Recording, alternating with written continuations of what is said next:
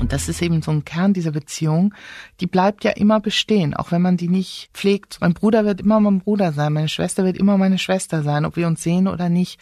Und da kann man natürlich auch in die Vollen gehen. Ideen für ein besseres Leben haben wir alle. Aber wie setzen wir sie im Alltag um? In diesem Podcast treffen wir jede Woche Menschen, die uns verraten, wie es klappen kann. Willkommen zu Smarter Leben. Ich bin Jelena Berner und in dieser Folge spreche ich mit Susanne Sitzler über die längste Beziehung unseres Lebens, nämlich die zu unseren Geschwistern. Ich heiße Susanne Sitzler, ich bin Autorin und Journalistin und ich habe mich unter anderem ausführlich mit Geschwistern beschäftigt. Geschwister. Wir lieben sie, wir hassen sie, sie sind uns manchmal fremd und begleiten uns doch oft ein Leben lang. Ich frage mich, wie prägen uns unsere Geschwister? Wie verändern sich Geschwisterbeziehungen im Erwachsenenalter? Und wie können wir sie dann ganz neu gestalten? Darüber spreche ich mit Susanne in dieser Folge. Hallo Susanne. Hallo Jelena. Wir sprechen heute über Geschwister, über das Sein, Haben und Bekommen. Ich kann mich ja direkt mal outen. Ich bin eine große Schwester. Ich habe eine sechs Jahre jüngere Schwester. Susanne, wie sieht das bei dir aus? Bei mir sieht es ziemlich kompliziert aus, weil ich total viele Geschwister habe. Äh, sechs, komme aus einer Patchwork-Familie. Das heißt, ich habe eine leibliche Schwester, also Vater und Mutter sind gleich, zwei Stiefbrüder und mein Vater hat auch nochmal geheiratet und der hat, als ich schon erwachsen war, drei kleine Kinder bekommen, was meine Halbgeschwister sind. Und äh, ja, da ist einiges zusammengekommen. Du bist nicht nur Schwester, du bist auch Autorin eines Buches, das sich anekdotisch und aber auch wissenschaftlich mit Geschwisterbeziehungen beschäftigt. Was hat dich denn eigentlich am meisten überrascht, als du angefangen hast, dich auch wissenschaftlich mit dem Thema zu beschäftigen? Eigentlich schon, wie groß die Bedeutung von Geschwistern ist. Sie sind ja immer so ein bisschen im, im toten Winkel eigentlich. Also wenn man jetzt nicht entweder ein super, super gutes oder ein total schreckliches Verhältnis hat, einen Dauerstreit, ist es ja eigentlich so, dass man sich mit seinen Geschwistern oft nicht besonders beschäftigt. Mir fiel dann zum Beispiel auf, dass ich von vielen meiner Freundinnen und Freunde überhaupt nicht wusste, ob und welche Art von Geschwister die hatten, weil es überhaupt nie thematisiert wurde. Und das aber eigentlich wenn man dann erstmal darüber gesprochen hat, eigentlich fast immer irgendeine Geschichte kam. Eben wie, meine Schwester ist für mich der wichtigste oder mit der wichtigste Mensch oder eben, oh Gott, hör auf, ich will, ich will gar nicht drüber nachdenken, so ungefähr. Das ist aber eigentlich nie thematisiert wird oder selten, aber gleichzeitig eine wahnsinnige Bedeutung hat. Und dass das eigentlich viel größere Rolle spielt, als ich zuvor dachte. So, und das fand ich interessant, weil man fokussiert ja schon eigentlich sehr oft auf die selbstgewählten Beziehungen. Man spricht immer über Liebesbeziehungen, man spricht über was der andere oder die andere für, für einen Partner, für eine Partnerin hat, wie man Partner oder Partnerinnen findet, die Liebe, was gescheitert ist, was geglückt ist. Das ist ja eigentlich so eins der Hauptthemen. Und Geschwister das ist ja tatsächlich auch mit die längste Beziehung des Lebens. Die leben ja ungefähr so lange wie man selbst in der Regel. Die sind immer irgendwie da, die kennen einen schon als kleines Kind. Das ist, das ist eigentlich eine wahnsinnig große Bedeutung. Und trotzdem hat man oft den Fokus da nicht drauf. Und das war mir dann nochmal richtig klar geworden da beim Schreiben. Und dadurch entsteht dieses Gefühl von Verbindung. Also nicht, nicht über Blut und Gene, sondern über die soziale Zeit, die man miteinander verbringt. Dabei prägen unsere Geschwister in manchen Lebensbereichen ja uns sogar mehr als unsere Eltern, richtig? Ja, das ist tatsächlich so. Also man hat eine gewisse Augenhöhe und, und da übt man wahnsinnig viel. Also das merkt man ja auch mit seinen Geschwistern. Man streitet total viel, man versöhnt sich total viel, man diskutiert ständig. Also man ist in so einem wahnsinnig großen Kontakt die ganze Zeit und das prägt halt dann dieses Verhältnis. Eltern sind eigentlich immer autoritär, weil sie einfach eine Generation älter sind. Die Geschwister sind es nicht. Selbst wenn es älterer Bruder oder Schwester ist, die können einem vielleicht dann immer was befehlen oder es zumindest versuchen, aber trotz allem ist man gemeinsam Kind sozusagen. Man ist ja auch im ständigen Vergleich und man positioniert sich ja auch zusammen oder gegeneinander eben gegenüber den Eltern. Ne? Du schreibst auch in deinem Buch, mit Geschwistern lernen wir nicht das Teilen, wir lernen das Verhandeln. Ja, es ist ja tatsächlich so, dass, wenn man es jetzt mal ganz technisch betrachtet, Geschwister kämpfen ja miteinander auch um Ressourcen. Die Zeit der Eltern, die Zuwendung der Eltern, vielleicht, das ist noch in vor ein, zwei Generationen zum Beispiel die Schulbildung, wenn nicht genug Geld für alle da war, war die Frage, wer kann zum Beispiel studieren da streiten Geschwister auch drum. Und natürlich, das kann auch ganz soft sein, das können, kann spielerisch sein, aber es kann auch ernst sein, je nachdem, in welchem Umfeld man lebt, so. Und ich meine, wir wissen es ja alle, die Menschen sind ja jetzt zwar auch nicht immer total böse, aber auch nicht per se immer super, super Harmonie äh, sondern man ist halt auch egoistisch. Man möchte halt seine Interessen durchsetzen, man möchte möglichst viel von dem, was man will und man möchte ja auch nicht unbedingt teilen müssen. Oder man will einen Vorteil davon haben, wenn man teilt. Es ist in der Erziehung, also im Klassischen ja oft so, dass man bei seinen Eltern gut dasteht, wenn man mit seinen Geschwistern teilt. Und man tut's nicht nur aus so einem starken Sozialbedürfnis, sondern weil man einen Vorteil davon hat. Oder, das ist auch, das weiß man auch aus der Forschung, weil man irgendwann lernt, wenn ich immer mit meiner kleinen Schwester teile, werde ich irgendwann auch sagen können, du musst jetzt aber auch mit mir teilen. Das ist ja ein Tausch. Und so lernen wir soziales Verhandeln. Ja, interessant, weil Geschwisterbeziehungen ja eigentlich auch immer so ein Ring um Nähe und Distanz sind. Wie findet man denn den richtigen Abstand zu seinen Geschwistern?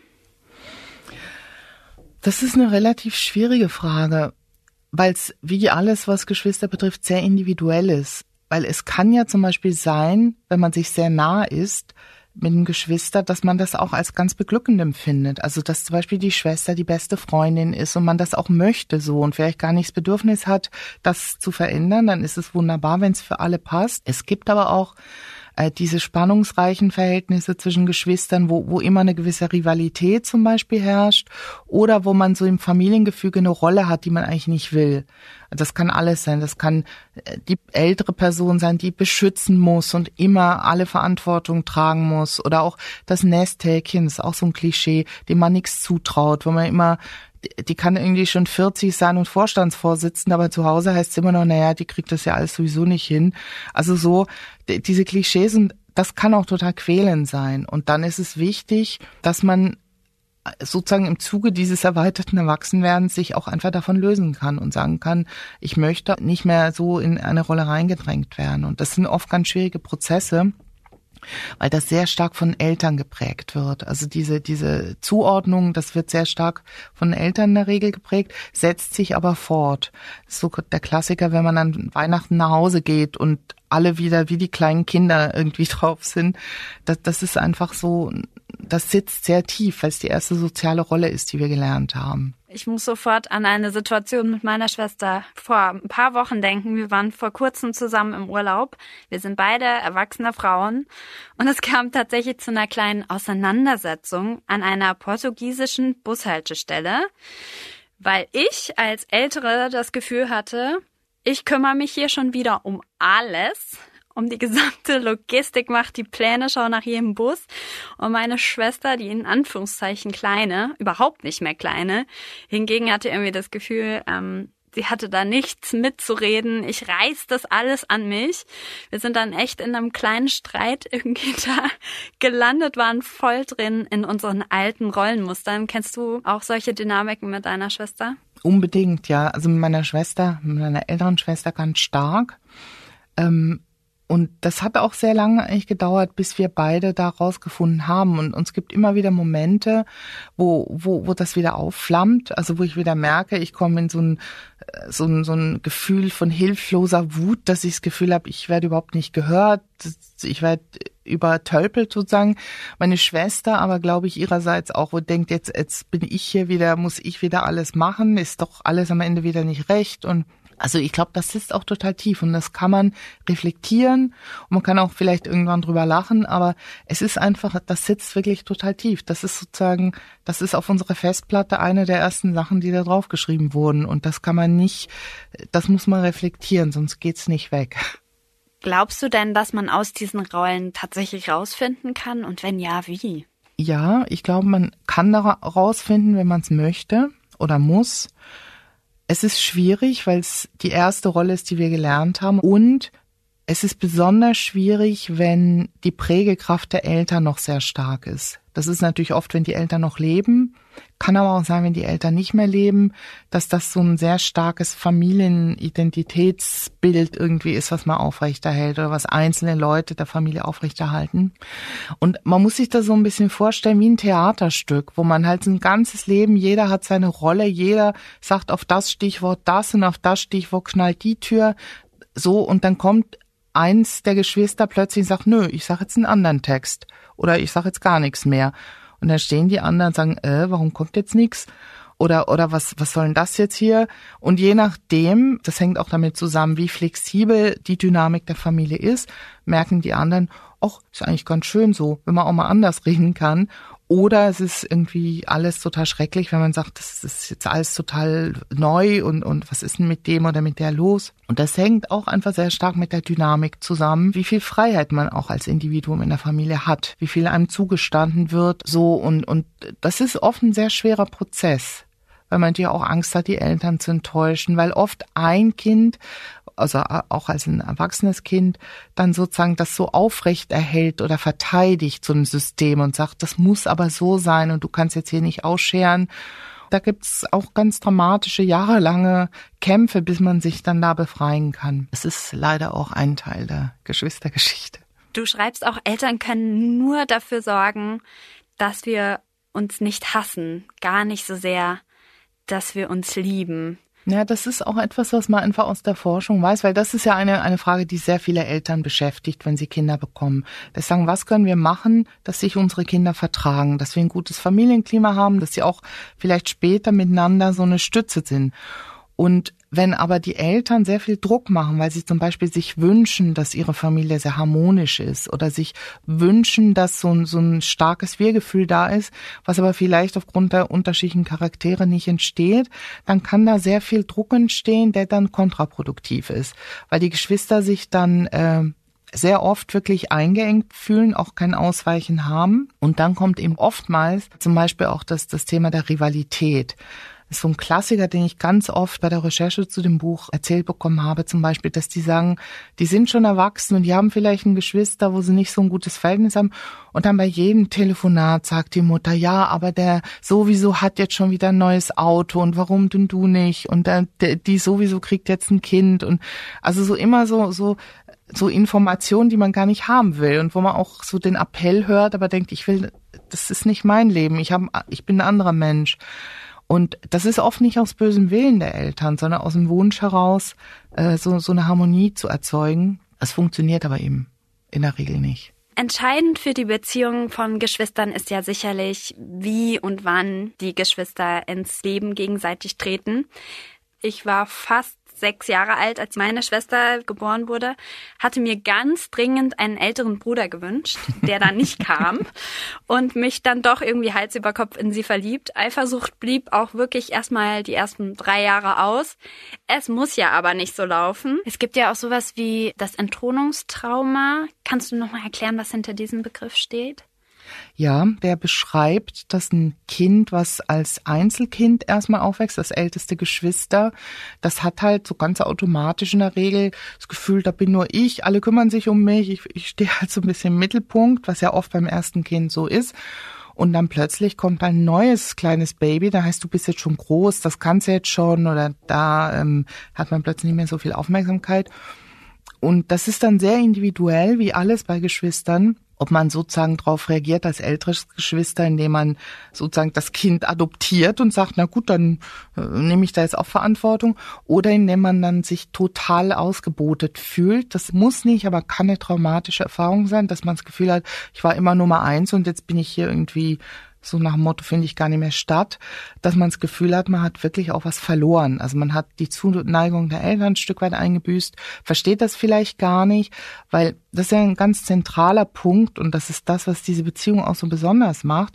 Man wählt sich seine Geschwister ja nicht aus. Da hat man absolut kein Mitspracherecht. Plötzlich sind sie halt da. Und es ist ja dann auch nicht das, was man sich eben gewünscht hat, der ältere Bruder, sondern es kommt halt dann irgend so ein so ein, so ein kleines Baby, was man dann gut oder nicht gut findet. Ich bin ja in so einem sehr klassischen Familienmodell aufgewachsen. Leibliche Eltern, leibliche Schwester, Mutter, Vater, Kind, Kind, so. Du hast ja sowohl dieses traditionelle Familiengefüge kennengelernt als auch die Patchwork-Familie. Was macht das denn eigentlich mit Geschwistern? Das hängt natürlich auch wieder mit der Art der Patchwork-Familie zusammen. Ganz konkret ändert es natürlich zum Beispiel je nachdem die Position in der Geschwisterfolge. Also wenn ich vielleicht in einer Herkunftsfamilie das älteste Geschwister bin, komme ich in eine Patchwork-Familie, wo ich dann plötzlich das mittlere Geschwister oder das jüngste Geschwister bin. Da gibt's ja ganz unterschiedliche Konstellationen.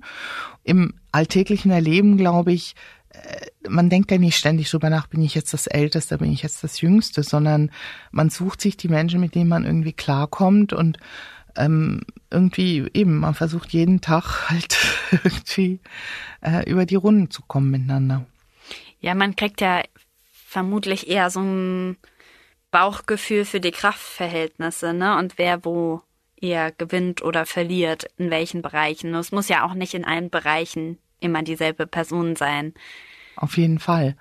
Und das ist, glaube ich, das ist dann aber auch wieder ein anderer Faktor. Ähm, die Eltern haben ja sowieso sehr viel Einfluss auf das Gelingen von Geschwisterbeziehungen. Das haben sie schon in traditionellen Familien, eben indem sie zum Beispiel die Nähe oder auch Distanz der äh, Geschwister nicht zu sehr von außen regulieren, sondern dass die Kinder oder Jugendlichen selber machen lassen. Und bei Patchwork-Familien kommt ja natürlich noch mehr der Faktor dazu, da, da hat man ja mehr Fronten sozusagen. Gerade die ersten Jahre, das dauert ja fünf bis sechs Jahre, bis so eine Familie sich auch nur halbwegs zusammenfindet. Das wird oftmals vielleicht ein bisschen äh, naiv gesehen. Das ist ja oft eine sehr große Schwierigkeit. Das ist, es geht oft nicht so einfach. Und da ist eigentlich mehr Druck auf den Kindern tatsächlich, weil das, was man in einer traditionellen Familie schon erlebt, nämlich man sucht sich seine Geschwister nicht aus und man sucht sich auch nicht aus, ob man überhaupt Geschwister hat, das äh, vervielfältigt sich ja noch unter Umständen in einer Patchwork-Familie, dass man denkt, die habe ich mir erst recht nicht ausgesucht und schon gar nicht, dass ich sie erst mit, weiß ich, zehn oder zwölf überhaupt oder auch jünger oder so vorgesetzt bekomme. Und anders als in der traditionellen Familie, wo auch so ein Moment der Unausweichbarkeit ist, wo man sagt, na gut, ist jetzt so, ist Familie. Ist natürlich bei einer Patchwork-Familie immer die Vorstellung, dass man sich auch wieder trennen kann, dass man auch wieder weggehen kann. Und das erweitert das Feld halt total. Ja. Hast du eigentlich mit einem Geschwister im Erwachsenenalter nochmal ganz neu angefangen? Oder habt ja. ihr euch nochmal neu gefunden? Ja, ich habe eigentlich mit meiner großen Schwester, hat sich das Verhältnis schon nochmal neu aufgesetzt. Die Arbeit an dem Buch hat dazu beigetragen, würde ich sagen, weil ich muss dazu sagen, ich hatte das, das war nicht meine Idee, das Buch. Das kam auf Anfrage vom Verlag und ich hatte das erst auch sehr widerwillig, weil ich dachte, das ist sehr persönlich ich weiß gar nicht, ob das unbedingt so gut ist. Dann habe ich aber irgendwann es dann gemacht und, und mich auch natürlich intensiv mit meiner Schwester beschäftigt. Und das fand sie natürlich überhaupt nicht gut. So, weil sie, natürlich sind die Persönlichkeitssachen geschützt und manche Dinge verändert, aber trotzdem, glaube ich, ging es um Deutungshoheit. Dass jetzt plötzlich ich sozusagen die Deutungshoheit über diese Beziehung an mich nehme, fand sie als Ältere natürlich überhaupt nicht gut. Und ich kann das auch verstehen. Also das, das fände ich umgekehrt wahrscheinlich auch nicht gut. Und das hat dann erstmal schon zum, zu einer ziemlichen auch Funkstille geführt eine Weile. Und dann so ganz nach und nach haben wir uns dann da wieder rangetastet. Und da kamen noch andere Entwicklungen in der Familie dazu, wo wir dann irgendwann sozusagen neues Verhältnis in dem Sinne entwickelt haben, dass wir eine größere Distanz haben im normalen Fall, was auch damit zusammenhängt, dass wir nicht am selben Ort wohnen, aber gleichzeitig in manchen Dingen auch eine größere Nähe, weil die eben selbst gewählt ist. Also weil die jetzt mehr Augenhöhe beinhaltet und weniger so mit dieser Schwesternrolle zu tun hat, sondern eher so mit dem, dass man halt auch die andere dann irgendwie, oder zumindest von mir zu meiner Schwester gilt das, auch eigentlich als Mensch sehr interessant findet und gar nicht mehr so sehr aus dieser Schwesternperspektive äh, spricht, sondern denkt, eigentlich, eigentlich ist es auch wirklich eine interessante Frau. Mhm. So. Und das heißt ja letztendlich auch, dass man diese Beziehungen ja auch gestalten kann. Ja, sogar auch, dass sich oft lohnt, die zu gestalten, vor allen Dingen als Erwachsene. Und es kommt noch was dazu. Es ist nämlich so, dass man in der Regel zu seinen Geschwistern viel toleranter ist als zu seinen Freundinnen und Freunden. So auch, das fängt ja schon in der Jugend an zum Beispiel, wo, wo es noch vielleicht ganz wichtig ist bei Freundinnen oder Freunden, dass die die richtige Musik hören, dass die die richtige Attitude haben, dass die politisch irgendwie ähnlich ticken. Das ist einem ja schon wichtig für die Menschen, die einem nahe sind. Und bei Geschwistern das kann ja sein, wenn man die jetzt liebt und mit denen gut kann, dass die vielleicht scheiß Musik hören, total komische Klamotten tragen, vielleicht auch äh, ein paar komische Gewohnheiten haben und man käme aber gar nicht auf die Idee, das in Frage zu stellen oder auch nur groß darüber nachzudenken, weil dies kann man ja sowieso nicht ändern. Und man ist dadurch auch toleranter und, und also die müssen nicht so zum eigenen Leben passen, weil die sind da ja schon. Und das ist irgendwie auch eigentlich so eine, gerade in, in so einer Zeit, wo man ja immer so sehr stark auch Dinge optimieren will und, und Dinge passen machen möchte oder muss, äh, ist das ja auch eine große Chance, dass man die eigentlich so sein lassen kann, wie sie sind. Und vielleicht sind die ja trotzdem ganz toll. Können Geschwister auch Freunde sein?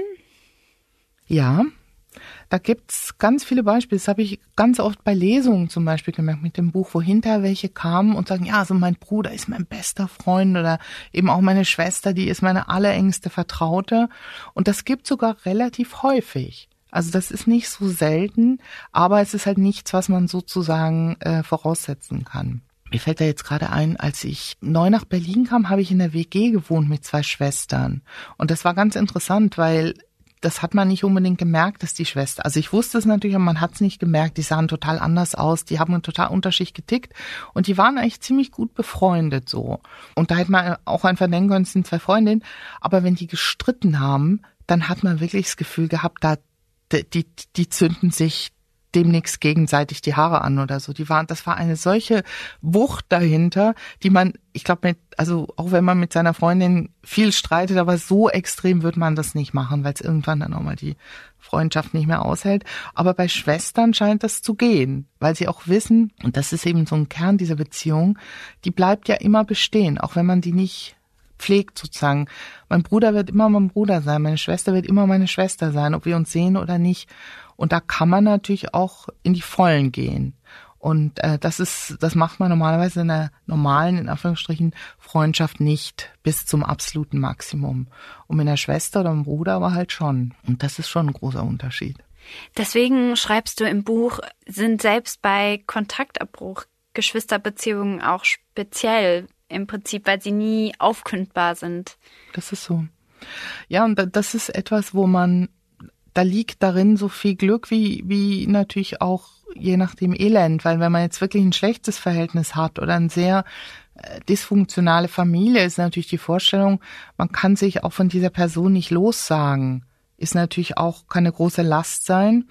Umgekehrt ist es aber auch so, dass man, äh, dass da auch ein, wie soll ich sagen, gewisser Trost drin sein kann, dass man sagen kann, auch wenn man sich jetzt ewig nicht sieht, die Person ist noch da. Und man weiß auch, das, das weiß man auch aus der Forschung, dass eigentlich sehr viele Menschen so gegen, wenn sie älter werden oder langsam so ihr Leben zum Ende kommt, dass sie äh, ein großes Bedürfnis oftmals haben, äh, Konflikte in der Familie oder mit Geschwistern nochmal zu lösen. Und auch wenn man da schon irgendwie 40 Jahre nicht mehr zusammen geredet hat, weil man irgendwelche Erbgeschichten oder irgendwas, da gibt's ja auch ganz grausame Geschichten. Aber wenn man dann sagt, ich möchte mich jetzt doch nochmal mit meinem Bruder oder meiner Schwester versöhnen, das muss man auch nie erklären. Also das ist so, das ist auch so, ein, so eine Art, das hängt mit diesem Mythos der Familie zusammen. Das versteht eigentlich jeder und jede. Dass man sagt, na gut, probier's nochmal. Das ist irgendwie trotzdem was Besonderes. Äh, das ist es immer wert, dass man nochmal so einen extra Dreh irgendwie versucht, um doch wieder irgendwie Dinge zu klären. Und das ist natürlich eigentlich auch eine Chance, weil umgekehrt ist ja so, dass viele Beziehungen heute äh, leicht aufzukündigen sind und, und das ist vielleicht ein ganz gutes Gegengewicht. Auf jeden Fall. Was findest du denn das Beste am Schwestersein? Eine gute Frage. Ich weiß gar nicht, wie ich das beantworten soll ich kann das, glaube ich, gar nicht in Worte fassen. Ich finde es toll, eine Schwester zu sein, sowohl zu meiner großen Schwester als auch zu meiner kleinen Schwester. Das hat sowas, irgendwie, da bin ich irgendwie stolz drauf, obwohl ich nichts dafür getan habe und auch gar nicht mehr weiß, ob ich eine gute Schwester bin. Aber äh, irgendwie finde ich das was Tolles. Ich könnte aber überhaupt nicht sagen, warum. Und das hat in meinem Alltag auch keine Bedeutung. Also es ist nicht so, dass ich jeden Morgen aufstehe und denke, haha, heute werde ich wieder die allerbeste Schwester sein. Überhaupt nicht. Aber es ist so eine Art, es ist so eine Facette des eigenen Daseins, die irgendwie, weiß ich auch nicht, so eine kleine Quelle der vielleicht auch Verortung, dass man irgendwo dazugehört, so, dass da Menschen sind, zu denen man gehört. Das finde ich irgendwie schön. Mhm. Vielen Dank für deine Zeit. Vielen Dank, dass du heute mit mir über Geschwister gesprochen hast, Susanne. Danke auch, Jelena. Und mehr Anregungen zum heutigen Thema gibt Susanne in ihrem Buch Geschwister, die längste Beziehung unseres Lebens. Den Link finden Sie wie immer in den Shownotes dieser Episode. Und bevor Sie jetzt abschalten, hier noch ein Hinweis. Wenn Ihnen unser Podcast gefällt und Sie unsere journalistische Arbeit unterstützen möchten, dann geht es am besten, indem Sie Spiegel Plus Abonnentin oder Abonnent werden. Mit Ihrem Abo stärken Sie unser redaktionelles Angebot und ermöglichen unabhängigen Journalismus und Meinungsvielfalt in Deutschland. Einfach auf spiegel.de-abonnieren gehen und für nur ein Euro im ersten Monat alle Spiegel Plus Inhalte entdecken. An alle, die bereits ein Abo haben, herzlichen Dank. Wir wünschen Ihnen auch weiterhin viel Freude mit unserem Angebot. Und das war's für heute. Ich freue mich über Feedback, Anregungen oder Themenvorschläge. Einfach eine Mail schreiben an smarterleben.spiegel.de. Die nächste Folge gibt es dann ab kommenden Samstag, wie immer auf spiegel.de und überall, wo es Podcasts gibt, zum Beispiel bei Apple Podcasts oder Spotify. Dort können Sie Smarter Leben auch kostenlos abonnieren. Ich bin Jelena Berner und ich wurde unterstützt von Lenne Kafka, Marc Lüx, Olaf Häuser und Ole Reismann. Unsere Musik kommt von Audioboutique. Tschüss!